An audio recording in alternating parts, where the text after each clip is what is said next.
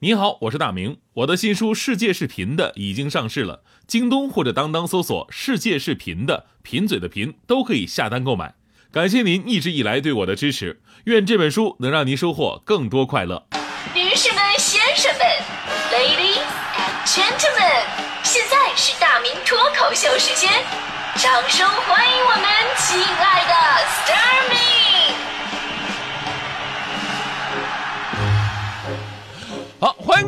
今天的大明脱口秀，我是大明。今天咱们聊的是关于暑假的话题。的确呢，就是跟现在的孩子相比啊，就是我那时候暑假真的是等于荒废时间。我那会儿我反省了一下，我都是在家待着，我心里也知道要写什么暑假作业，然后有点空啊再学点什么啊，这游泳啊这那的，但总是想法很多，做法很少。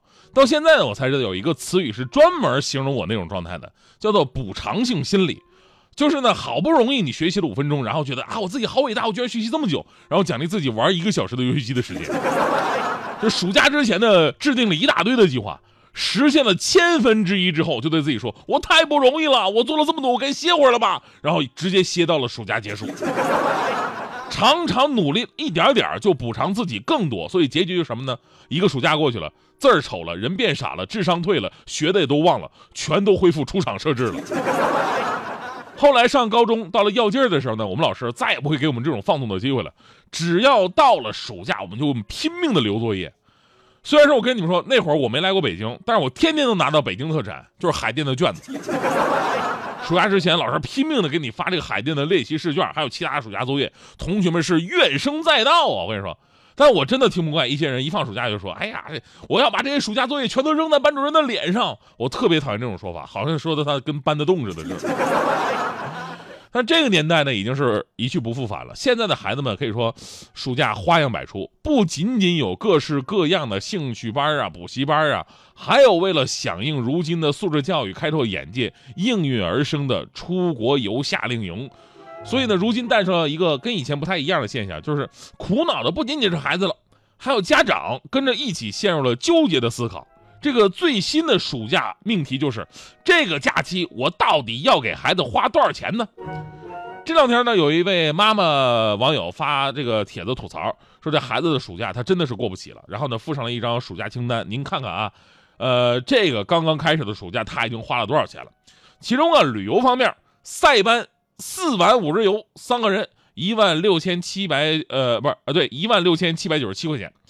全托班一年级四千八百五十块钱，兴趣班两个，写作是一千三百五，少儿英语班呢是两千六，另外呢还报了一个游泳班两千二，综合算一下，全下来是两万七千七百九十七块，将近三万块钱。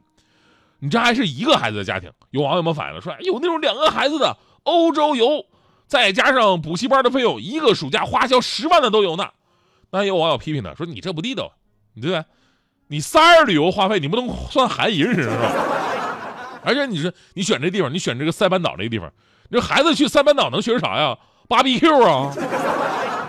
还有人说了，说你愿意花就花，不愿意花就别花，对吧？是你自己心甘情愿的，你还有什么可抱怨的呢？不过也有网友安慰他说：你是不错的啦，你报那一些个什么班啊，暑假才几千块钱。”我旁边有上私课的，一节课就俩小时，人家要价一千块，是不是？所以看了这么多，我就觉得呀，我爸妈应该特别听听今天的这期节目。您看看当年我为你们省了多少钱，是吧？然后你们那时候还净冤枉我说我什么败家玩意儿，是吧？所以想想我，哎，这我那会儿还相对来说算是省心省钱的。我的状态，我就是说，就往家里边一待嘛，尤其是小学没什么社交，我是属于比较宅、比较懒那种的，我也不愿意出去玩。现在想想，我最牛的一件事儿就是我坐得住。当年有几个暑假，我都是在十平米的房间，几乎没出去过。我看了一个书架的书，有的书我甚至看了十几遍，如今才奠定了我深厚的文化底蕴。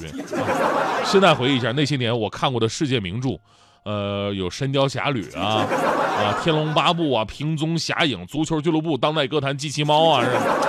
所以说，任何人的成功都是有原因的啊。不是，也有呢。网友回忆了自己的童年，说：“哎呀，我们的儿时啊，暑假抓知了啊，捡知了壳去卖钱，河里边抓鱼抓蟹，下午竹园里边要躺一会儿，要么去玩会儿，再去池塘里边游泳戏水。然后晚饭的时候啊，呃，之前去这个除蚯蚓，晚上要放很多钓黄鳝的钩子，去看了露天的电影，回来之后呢，收黄鳝，第二天拿到菜市场去卖钱，真的生活丰富多彩呀。”然后我们说现在的孩子呢，人家也丰富多彩，只不过这付出的代价稍微有点大。其实，在去年呢，也有这么一篇吐槽暑假的文章，在家长的朋友圈里边热传，叫做“月薪三万还是撑不起孩子的一个暑假”。大家伙还有印象哈？说的是一位在企业当高管的妈妈，月薪的三万出头，女儿啊在广州某外语学院附属名校读五年级，呃，大家家里边大头呢是由老公搞定的，啊，这个老公搞定，然后自己月薪还三万，这样看起来很富足的一种生活状态吧？但是他说，连新衣服都快不敢出手了，原因就是孩子放暑假了。这位高管妈妈也算了一笔账，你看孩子一趟美国游学十天两万块钱，女儿平时在家呢需要请阿姨照顾五千块钱，七月份钢琴考级，每周上两节课，呃，两百块钱一节，一共是两千块钱。游泳班两千块钱，英语、奥数、作文三科培训班是六千块钱，这么几项加起来就三万五了。然后他说了一句可能代表很多家长的一句心里话，他说：“痛苦的是你花了。”心疼的不踏实，你不花吧，对不起孩子更不踏实。这其中啊，占大头的跟刚才那位一样，就是出国游嘛，只不过这是更专业的出国游学。那现在很多学校都在搞。其实呢，呃，我们我们之前也说过，就是昨天吧，就是说过这个鄙视链的问题。有老师说了，说有孩子从四年级那个暑假开始，就每个寒暑假各去一个国家去游学，现在都上初中了。还有个孩子我印象特别深刻，说光一个暑假。就报了四个游学团，马不停蹄的去了趟韩国呀、英国呀、美国和新加坡，不知道以为是什么总统是吧？还有孩子也很特别，说光是加拿大童子军夏令营他就去了两次，原因是我喜欢，对吧？所以呢，就是我我看了这件事儿，我就打算以后告诉我孩子，我说孩子，这个世界是平的，是吧？他只有你看到那么大的范围，你在里边待着就行了，收费站那就是边界了，对吧？如今的暑假已经慢慢的变成了家长的一个烧钱季。当然，现在家里条件比以前好了，为了孩子的成长呢，咱们烧点钱无可厚非。但是千万不能跟风攀比，要量力而行。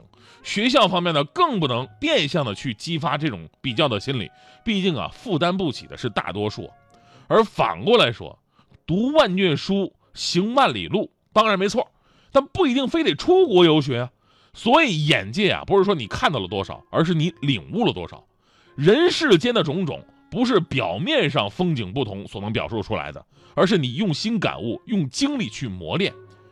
多做一些家务，你会知道责任担当；多做一些公益，你会知道世间疾苦；多看一些书，你会知道心灵也是个宇宙；多做一些社会实践，你会知道生存不易。这些才是你的眼界和你生长的要素。